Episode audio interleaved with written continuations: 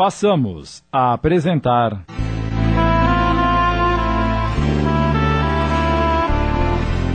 Aprendendo a Amar, uma adaptação de Sidney Carbone.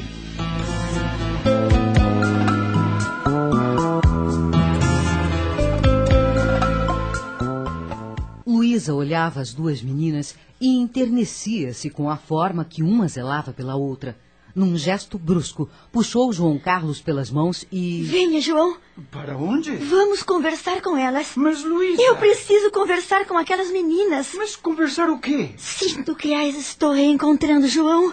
Não sei explicar, mas algo me diz que essas meninas não me são estranhas. Que bobagem é essa, meu amor? Não, não é bobagem. Venha, por favor. Luísa aproximou-se das meninas, arrastando o marido. Ao chegarem perto, abaixou-se em frente às duas. João só observava a esposa que parecia hipnotizada. Espíritos protetores jubilavam-se com o encontro. Almas ligadas por laços de amor a estas criaturas presenciavam a reaproximação e sorriam ao testemunhar mais uma vez a grandeza do amor de Deus que nos permite caminhar com os desafetos de outrora para juntos aprendermos a amar e seguir unidos para a nossa redenção. Como. Como é que vocês se chamam? Eu sou a Marta e ela é minha irmã Raquel. Quantos anos vocês têm? Ela tem seis e eu cinco. Marta e Raquel foram abandonadas pela mãe, que se encontrava equivocada na prostituição. Através de denúncias de vizinhos, o juiz havia retirado o poder da mãe e as meninas se encontravam agora livres para a adoção. Várias tentativas foram feitas para a reintegração das meninas junto à verdadeira família. Mas a mãe não gozava de conduta moral adequada. A avó não tinha condições financeiras para assumir as crianças. Não restando outra alternativa, a justiça assumiu a guarda. Sabiam que vocês duas são muito lindas. Marta, a mais velha, sorriu. A Raquel recuou assustada, um pouco temerosa diante daquela mulher emocionada à sua frente. Luísa olhou para o marido e João Carlos, percebendo o interesse dela, disse-lhe: Você não queria adotar uma criança de colo, Luísa? Esse era o meu propósito. Mas acho que Dona Leonor tem razão. É Deus que escolhe por nós.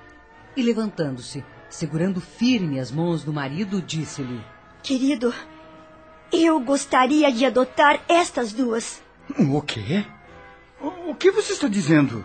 Abaixando-se novamente e tocando com o dorso das mãos os rostinhos expressivos das garotas que ela não sabia identificar, mas que lhe tocavam profundamente a alma, respondeu: Gostaria de adotar a Marta e a Raquel. Eles não perceberam que, de longe, Leonor e Elisa vibravam com a cena e comentavam entre si. Seria muito difícil essas pobrezinhas encontrarem um lar para abrigá-las. Jamais alguém quereria separá-las. E também existe o fato de não serem mais bebês. Elias, o espírito amigo, que se encontrava em meio às entidades que se alegravam com aquele reencontro, falou: Façamos uma prece por este momento jubiloso para todos nós. E sem que os encarnados percebessem, em sua volta entidades amigas oravam pela bênção que todos recebiam. Assim, tudo dependeria do livre-arbítrio de cada um. Eugênia retornava ao mundo físico como Marta, a amiga zelosa de outrora, mas cúmplice no aborto. Ela amparava a irmã Raquel, a mesma Helena que se despediu da terra pela imprudência no aborto delituoso de sua vida passada. Jerusa, ou seja, Luísa, a nossa pretendente à maternidade, receberia em seu lar a jovem que lhe fora vítima da prática abortiva e a amiga assassinada. A bênção da reencarnação! Só através dela consegue-se compreender os liames da justiça divina, o amor celestial de Deus, o amor que nunca pune e sim educa, o amor que nos ensina a resgatar os débitos do passado através da possibilidade de se aprender a amar aqueles que se comprometeram conosco em existências transatas. É o mecanismo que nos leva a pensar que o parente difícil de hoje pode ser um irmão a quem prejudicamos outrora. Enfim, estamos juntos para crescer e devemos aproveitar a oportunidade que nos é concedida. Leonor e Elisa aproximaram-se do casal e. Vocês gostaram das duas irmãs? Elas. Elas podem ser adotadas, não podem? É claro que podem. Então, vamos adotá-las, não é, querido? É. É, sim, claro. Ah, que maravilha! Que Deus os abençoe. Luísa conversou mais alguns minutos com as meninas e percebeu que Raquel era muito arredia, mas acreditava que com o tempo tudo ficaria bem. Por favor, queiram acompanhar-me até o escritório para que eu possa lhes contar o histórico das meninas e informá-los como devem proceder para a adoção. Vamos, Luísa? Vá você, João. Quero conversar mais um pouco com elas. João, Leonor e Elisa foram para o escritório. Luísa permaneceu ao lado de Marta e Raquel. Experimentava uma ternura muito grande por Marta e tentava ser carinhosa e terna com Raquel. Estava ali embevecida com tudo o que estava acontecendo. Minutos depois, João Carlos retornou. Luísa, precisamos ir. Já? Eu gostaria de ficar mais um pouco com elas. Eu combinei com Dona Leonor que as meninas passem o próximo final de semana em nossa casa. É mesmo? Ah, que bom, querido, que bom. Dona Elisa vai providenciar a autorização do juiz e amanhã irá conhecer nossa casa. Agora vamos, já é tarde. Deixe-me despedir das meninas. Com um longo abraço, Luísa despediu-se emocionada.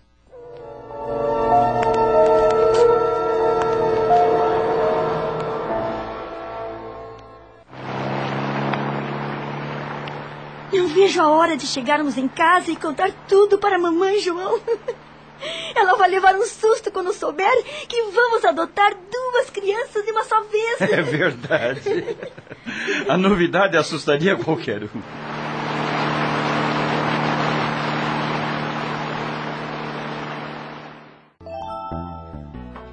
Mamãe, mamãe, Rúbia, que estava terminando de se arrumar para ir ao centro espírita, saiu do seu quarto e foi ao encontro da filha. O que aconteceu? a senhora não vai acreditar. João e eu vamos lhe dar duas netas maravilhosas. O quê?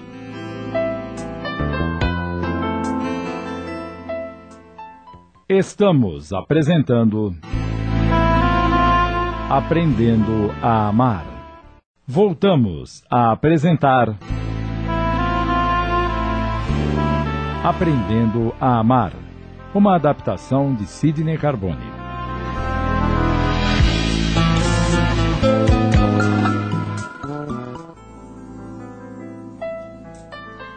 Quer fazer o favor de repetir o que disse Luísa? Eu acho que não ouvi direito. Ouviu sim, mamãe ouviu. Mas eu repito, vamos lhe dar duas netas maravilhosas. Isso é verdade, João? É, dona Rúbia, é verdade. Sua filha se apaixonou por duas meninas do orfanato, as irmãs Marta e Raquel. Elas foram abandonadas pela família que não tinha condições de criá-las. Também me encantei com elas e já acertamos para que venham passar o próximo final de semana aqui em casa. Assim poderemos conhecê-las melhor e permitir que possam se adaptar conosco também. Mas duas de uma só vez? Elas são tão lindas, mamãe. Parecem dois anjos caídos do céu. Amanhã vamos acordar bem cedo e preparar o quarto de hóspedes para recebê-las. Precisamos comprar umas roupas de cama bem bonitas, trocar aquelas cortinas escuras, enfim. Vamos deixar o quarto um brinco para que para que elas se sintam bem à vontade. O que acha? Rúbia, sentindo a alegria e entusiasmo da filha com a vinda das meninas, emocionou-se, pois sabia que nada acontecia por acaso, e disse para si mesma: Quem serão essas duas irmãs que chegarão para unir ainda mais Luísa e João Carlos? A senhora não respondeu à minha pergunta. O que foi mesmo que você perguntou? Sobre a mudança que precisamos fazer no quarto de hóspedes para receber Marta e Raquel. Ah, sim. A senhora me acompanhará às compras para deixarmos o quarto mais agradável? Claro que sim, minha querida. Ah, você não se importa de me dar um cheque assinado em branco, não é, João? Nem tenho ideia de quanto iremos gastar. Contanto que não nos leve à falência. Meus filhos, esse gesto de adoção demonstra uma maturidade muito grande da alma que toma essa iniciativa. Tenham certeza que vocês dois serão abençoados. E no que eu puder ajudar, estarei à disposição, como uma boa avó deve ficar. e vamos contar muito com a senhora mesmo. Afinal, queríamos um filho. E vem logo dois de uma vez. Eu não darei conta sozinha. Ah, me dei um abraço. Rúbia, sorrindo, abraçou Luísa e o genro. Eu desejo a vocês, do fundo do coração, toda a paz deste mundo.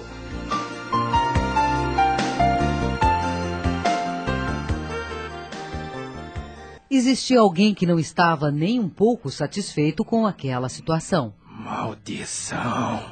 Maldição! Augusto estava enraivecido e comentou com um companheiro espírito infeliz como ele. Isso não vai durar muito, tenha certeza. Mas quem serão essas malditas crianças que vêm morar aqui? Assim que eu descobrir, farei o possível para acabar com essa alegria. Preciso traçar um plano para envolver João Carlos e tentar impedir essa adoção. Eu devia ter acompanhado aqueles dois hoje à tarde. Assim saberia quem são essas crianças. Tenho que traçar o plano mais breve possível para não perder tempo. E depois de muito pensar, Augusto, satisfeito, reuniu os seus iguais, dando ordens para que seu plano fosse colocado em prática. Vocês se lembram daquele rapaz que esse advogadozinho João Carlos tirou da cadeia aquele dia em que nós o acompanhávamos? Pois bem, ainda hoje vamos até ele e o envolveremos em pensamentos perturbadores que o levem a ingerir uma grande quantidade de drogas. Depois que ele estiver totalmente à mercê de nossos desejos, vamos fazê-lo atrair o doutorzinho até um local onde outros encarnados que simpatizam com nossos ideais sejam influenciados a dar cabo dele. Entenderam? As entidades que acompanhavam Augusto no plano odioso assentiram com a cabeça e sorriram, antegozando o sucesso dos seus intentos. Elias estava presente, mas não era notado pelas entidades desavoradas. Tomando conhecimento do plano de Augusto, ele intuiu pensamentos preventivos na mente do jovem advogado. João Carlos, então, lembrou-se daquele cliente viciado e compadeceu-se dos pais do garoto, pensando consigo mesmo: Por que estou me lembrando disso agora? De repente me veio a lembrança, a imagem daquele garoto. A angústia dos seus pais, o seu sofrimento. Ah, bobagem. As emoções deste dia devem ter me deixado fragilizado.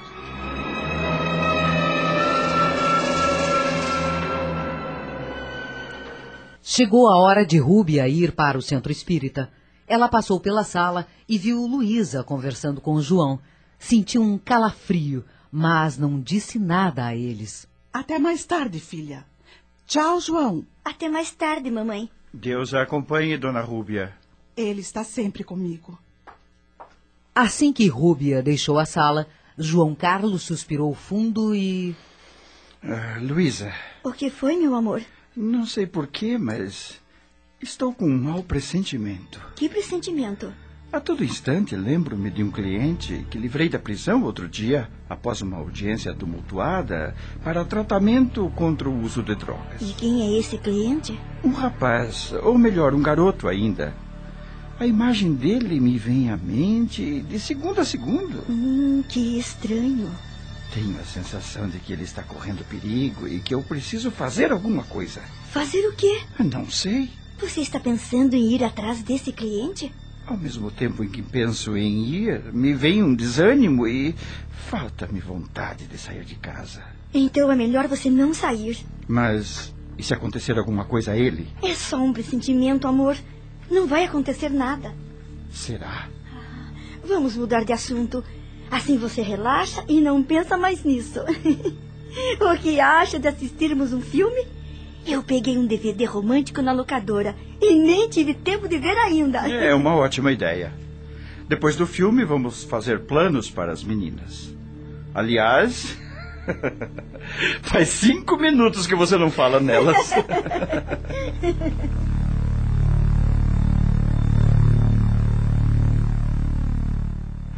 Rúbia chegou ao centro espírita e saudou fraternalmente os companheiros de trabalho. Boa noite, seu Álvaro. Boa noite, dona Rúbia. Ela sentou-se à mesa. Eram oito pessoas que completavam a equipe de trabalho. Álvaro era o dirigente encarnado, responsável pela doutrinação das entidades manifestantes.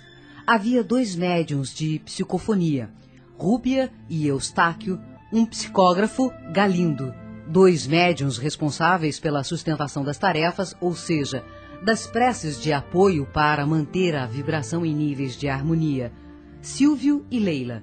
A médium vidente era a Amélia, que auxiliava o doutrinador encarnado, e finalizando, o grupo também era composto por uma pessoa que fazia anotações referentes às comunicações, analisava a ficha das pessoas assistidas pelo centro espírita e estudava o caso dos espíritos comunicantes, fazendo dessa forma um controle sobre a assistência prestada.